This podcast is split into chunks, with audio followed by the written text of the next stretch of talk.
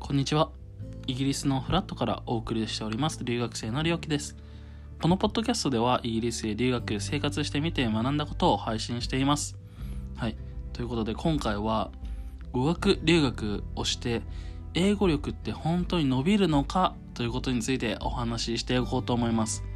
あ、とは言ってもね、もうコロナのせいでめっきり留学予定だった人も中止になったりはたまた延期になったりってねしてると思うんですけど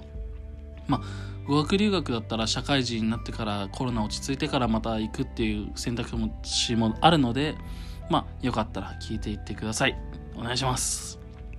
ということでね僕は実際ワーキングホリデーを始めた時最初の3ヶ月語学留学をしていたんですね。で、えー結論から言うと僕の英語力は伸びました。3ヶ月語学留学をして語学学校に通って僕の英語力が伸びました。まっていうのも っていうのもなんですけど他のポッドキャストのエピソードでも話したんですが僕は一応英語の勉強はある程度して、えーイギリスのオックスフォードに行ったんですね。ただただその自分の中では英語を勉強したと思ってたんだけどもえー語学学校に最初に入れられたコースが一番下のレベルのコースだったんですよ。何が言いたいかっていうと、あの、入学時期、入学した当初の僕の英語レベルって本当に低かったので、まあ、もちろんね、その、レベルが低いところから点数を上げるのって簡単じゃないですか。その、例えば、0点から何も知らない人人が0点から50点に点数を上げるのと、えー90点の人が100点に上げるのって言ったらもちろん全然違うと思うので難易度がね。それであの上がったって一概に言えるのかどうかっていうのがちょっと難しいと思うんですけど、ま、僕自身は本当に英語力が低い状態で行ったっていうこともあって3ヶ月語学留学したことで英語力は上がりました。実際にその3ヶ月、えー勉強してすぐにロンドンで働きに行ったんですけどその時も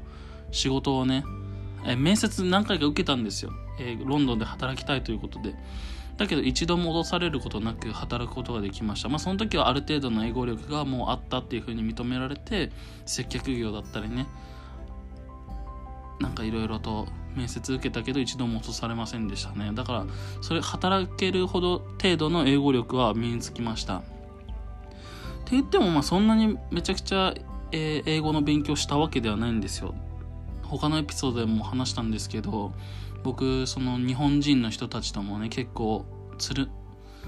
仲良くさせてもらっててよく、ね、一緒にご飯行ったりとかもしてたぐらいなので日本人と一緒喋ってしまうと英語力が伸びないぞなんていう風にね言う言う方もいらっしゃるんですけど僕の場合はあのもう日本人と喋らないともう僕メンタルやられてしまうと思ったので孤独すぎてもうこれは喋るしかないということで 僕は現地というか同じクラスにいたね日本人のことをに日本人の方たちに支えられていたわけなんですけどはい。でまあその僕の英語力伸びたっていうんですけどもちろんそれは僕のあの元々のねレベルが低かったっていうのがあるのでこれ個人差はあると思うんですよ。どれぐらい伸びるとかっていうのは。何ヶ月間行くのかだったりとか当初の英語力がどれぐらいなのかっていうこともそうだしあとは目的にもよりますよね。例えば TOEIC を TOEIC の点数を上げたくて行くのかはたまた英語力っていうその会話英会話をする力を身につけるのかっていうことでもいろいろ変わってくると思うんですよね。実際に僕が、えー格段に伸びたと思うスキル英語って4技能あるじゃないですか。リーディング、リスニング、ライティング、スピーキングって4技能あってその中で実際に僕が伸びたなって思うスキルはリスニングとスピーキングですね。なんでかっていうと友達とかね他に語学学校に通っている留学生たちと友達になることで会話をするじゃないですか。そうするとやっぱり勝手にリスニングとねスピーキングが上がっていくと思うんですよただえー、リーディングとライティングに関してはなかなかあんまりする機会がなくてその語学学校での、えー、授業でも一応リーディング課題だったりライティング課題だったりっていうのはあるんですけどやっぱりまあその語学学校の授業だけで伸ばそうっていうのは難しいですね。だからそれは、えー、その授業自体はなんか基礎をなんだろう学び直そうみたいな感じのカリキュラムだったんですね。僕の場合はその TOEIC を伸ばそうとかじゃなくてえっ、と General English っていうんですか一般的な英語を学ぶコースっていう風なものでなのでそこでそのリーディングがグッと上がるだったりとかライティングがグッと上がるだったりとかっていうことはなくて実際に僕がその英語力を伸びたなって思う理由はその他のね留学生たちとそういう交流を交えて交えることで自分の英語力が上がったなと思いました。でそのリリスニングとスピーキングが上がるにつれて、まあ、多少リーディングとあとはライティングが少し上がったかなっていう感じですね。だからもしそのめちゃくちゃ英語力が高い状態で語学学校に行った場合っていうのはあんまり得るものもなくてお金を無駄にしたかなっていうふうに感じる方も多いかもしれないですただ語学留学の魅力って、まあ、僕はその留学奨励派なんだよね このポッドキャストのチャンネルでも留学応援団って言ってるぐらいなので僕自身はワーキングホリデー語学留学あと大学正規留学と3種類経験があるんですけど僕自身は語学留学も十分魅力のある留学だと思うんですよ。っていうのがその魅力っていうのがその英語力を向上させるっていうこと以外にもたくさんあるんですよね。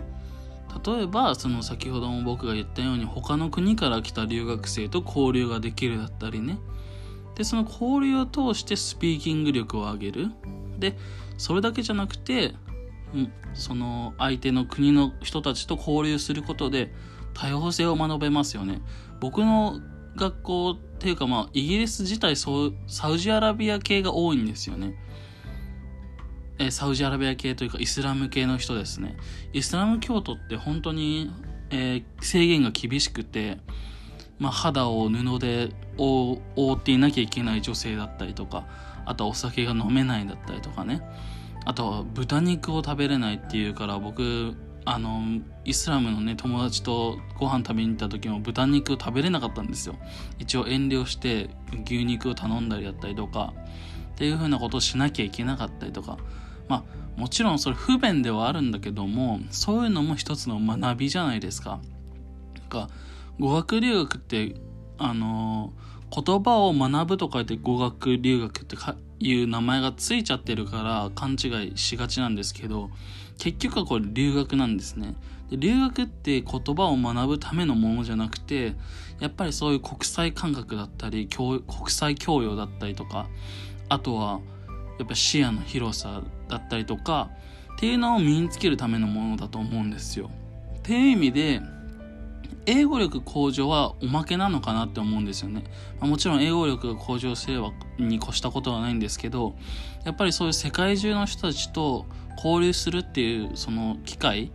ていうのが、やっぱりそう簡単にできるものではないし、まあ、日本でもね、オンラインだったりとかっていうことでできるかもしれないんだけど、そう日本にいるとね、やっぱ日本語で生活できちゃうからあんまり苦しくないんですよね。まあ苦しめばいいっていうわけじゃないんだけども自分をあえて辛い環境に身を置くっていうことは成長にもつながるしっていうのは、まあ、本当にこれそうなんですよね。綺麗事じゃなくて。だっていきなりね日本から海外に行ってよ全く日本語が通じないと。でみんな自分のこと理解してくれないと。文化も違う。日本だったらさ黙っててもじもじしていればさ誰かがなんか声かけてくれたりするじゃないですか。どうしたの？とかって。でも海外ってそれが一切ないんですよね。もう全部自分でやらなきゃいけないと。で何か困ってんなら自分から声をかけに行かなきゃいけないと。もうこれが本当に大変。大変だしも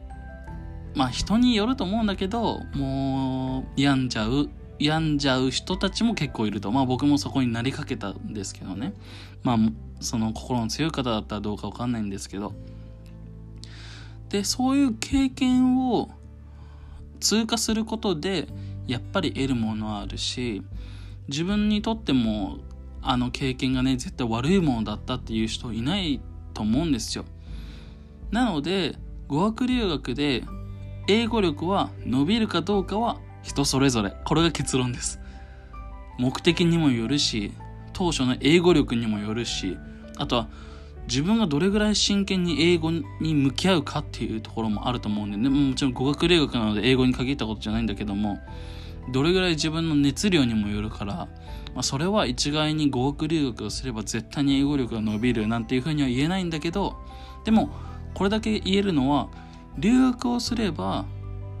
得るものはたくさんあるよっていうことだよね。その環境に身を置くことで自動的に自分は苦しくなるし自動的にまあ友達はできるしね絶対クラスメイトたちと。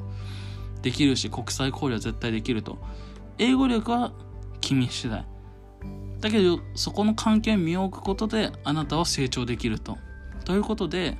今回ねタイトルはあの語学留学で英語が伸びるのかどうかっていうタイトルにしてると思うんですけどまあ実際は留学の魅力を語りたかったっていうそういうエピソードです。はい。ということで今回はここまでにさせていただきます。よかったらねまあ皆さんも留学行けるようになったらねいつか行けるといいですよね今コロナなんでね。はい。まあ何か他に留学に関する相談だったりとか、あとはこんなこと話してほしいよとかっていうのがあったら、Twitter の方で受け付けておりますので、ぜひぜひ教えてください。Twitter の僕のアカウントは、アットマーク、良き63、アットマーク、RYOKI63 でやってますので、お待ちしております。それでは、失礼します。バイバイ。